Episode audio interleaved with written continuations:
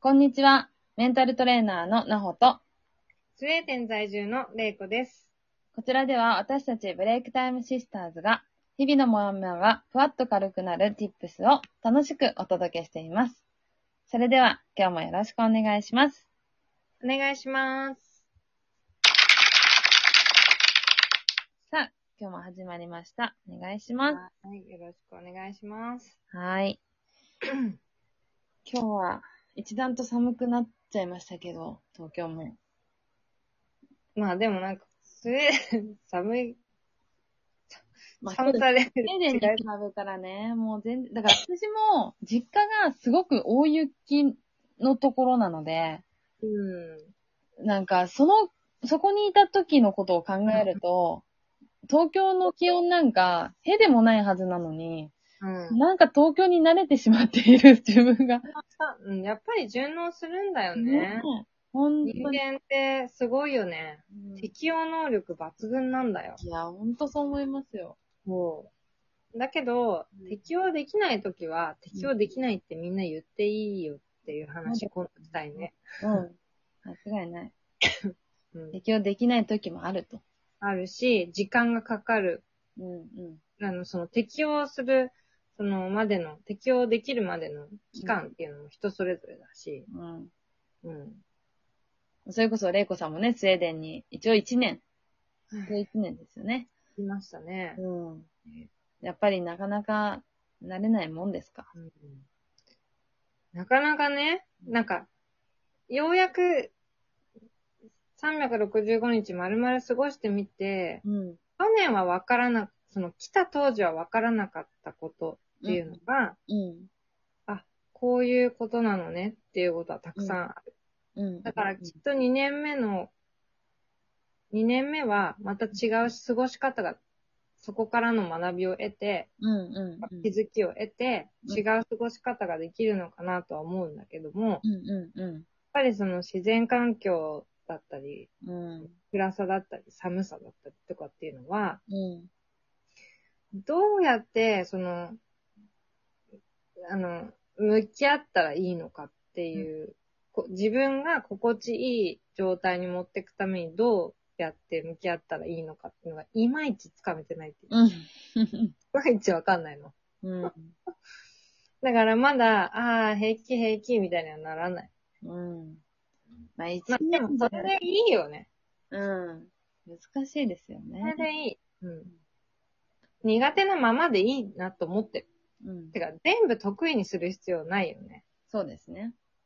うん。だし、やっぱりもう、三十数年、やっぱり、うんずっと日本にいて、ねえう、日本の生活の方が長いわけですから、やそりゃそうですよっぱりそっちに慣れてるのは当たり前だしね。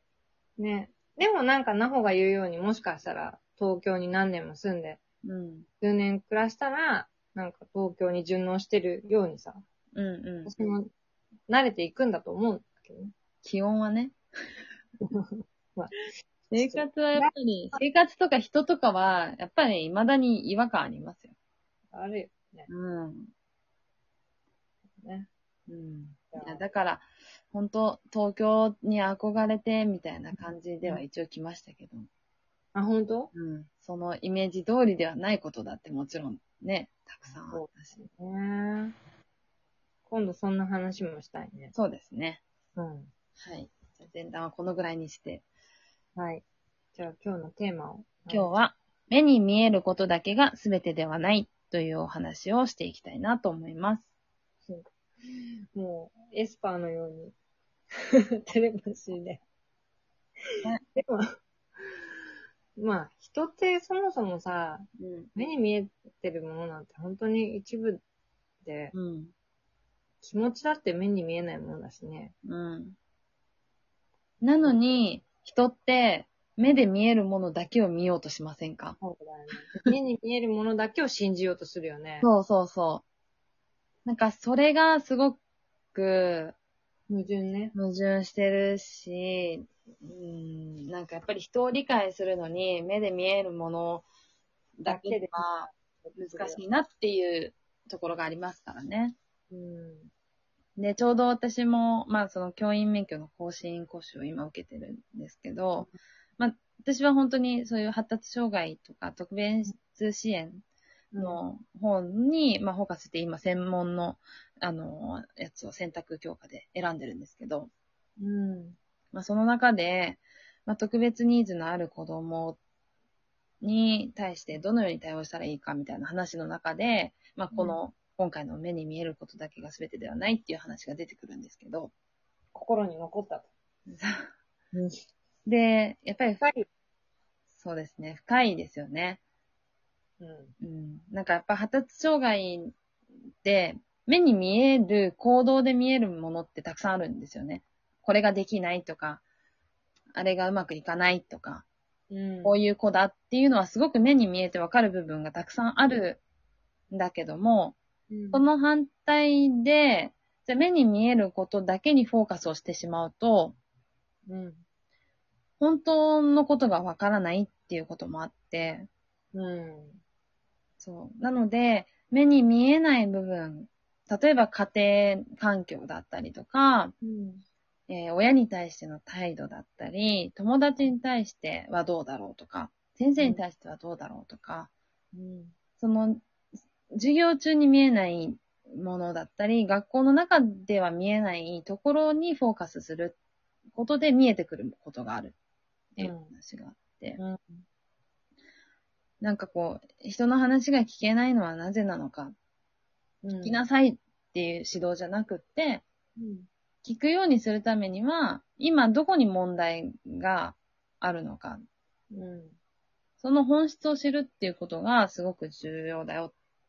例えばじゃあ問題をその子が起こしました。はい友達を殴っちゃいました。うん。じゃあ、その殴ったことだけが問題なんじゃないっていうことを言ってて。うんで、殴った理由はどこにあるのかをまず紐解いていかなきゃいけない。うん。そうしたら、まさかの、まあ、例として話されてたことなんで、ちょっと引用するんですけど、その殴った子っていうのは、あの、小学校での出来事なんだけど、うん。幼稚園の時に、うん。その殴った子に対して、うん。殴った子が、えっと、殴った子じゃない、殴られた子が、うんその僕に対してうん、こう、いじめをしてきてた。うん意地悪してたと。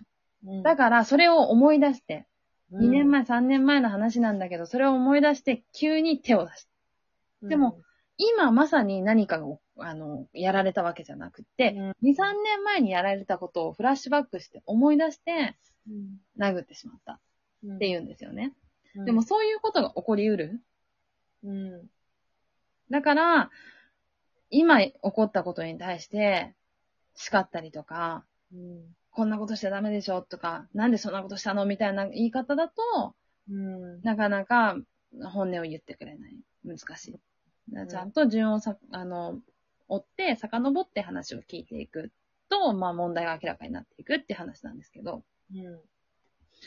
なので、行くプロセスの中にそうです、そうです。余裕を持ってうコミュニケーションしたり、ん。うん。あの見ていくっていうのってすっごい大変だけどね。だろうと思うよね。大変だし、その、それこそ家庭の中でも親御さんが子供に対して、冷静に、 その場を判断して、ゆっくり余裕を持って話をするっていうのが難しいじゃないですか。現実問題ね。うん。とはいえ、とはいえ。そうそうそう。まあ、学校現場でもそうだと思うんですよ。こんな話をしていても、うん。うん、やっぱり先生がじゃあそれが全員が全員それにできてるかって言ったら多分そうじゃないだろうし。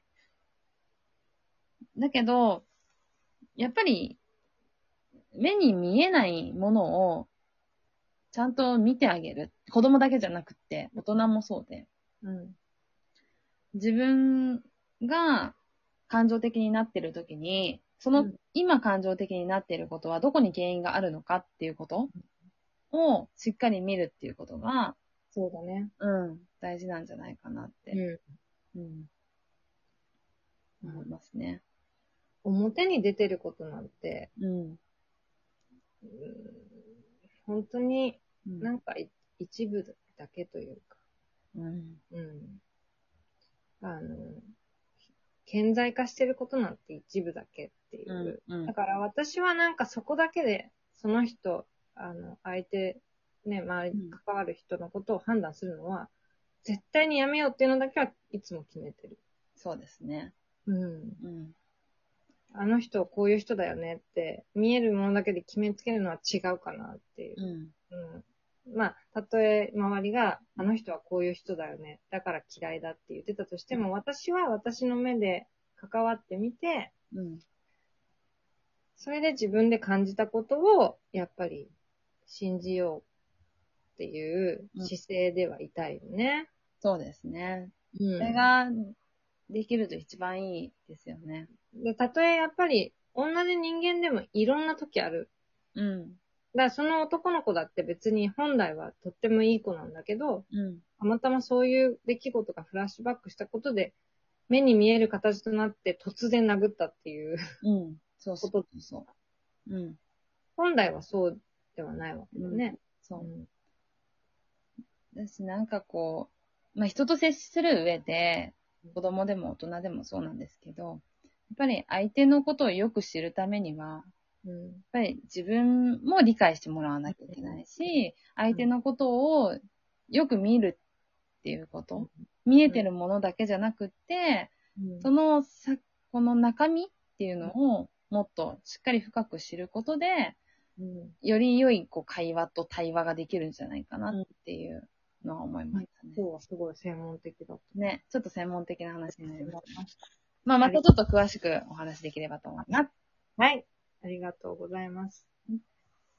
このトークを聞いていいなと思った方は、いいねやネギスタンプをしていただけると嬉しいです。今日もありがとうございました。ありがとうございました。